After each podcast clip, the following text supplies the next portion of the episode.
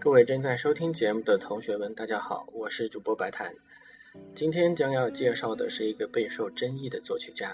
一般来说，什么人或者什么事物备受争议，肯定能提起大家的兴趣。我们都来八卦一下。这个作曲家就是理查德·瓦格纳。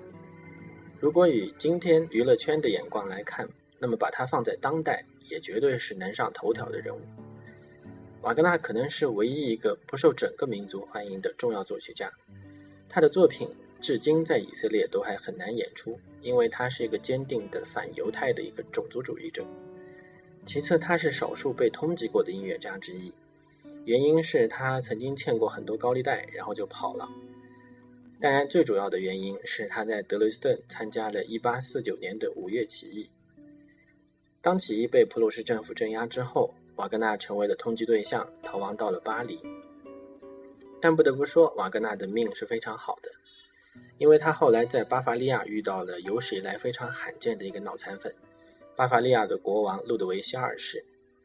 说路德维希是一个脑残粉，有两个原因：首先，路德维希家族当中精神状态不是特别稳定；其次，路德维希二世为了支持瓦格纳的艺术，把他的国库都掏空了，可见他是多么的狂热。从此，瓦格纳就在巴伐利亚过上了幸福的生活。那么，看过迪士尼动画片的同学，对片头的那个城堡标志一定很有印象。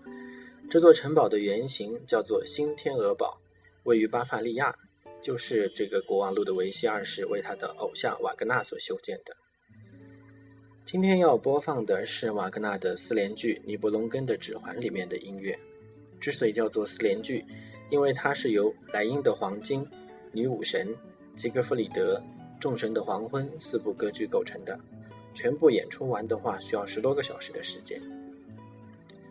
首先播放的音乐选自第三场吉格弗里德，叫做《森林的低语》。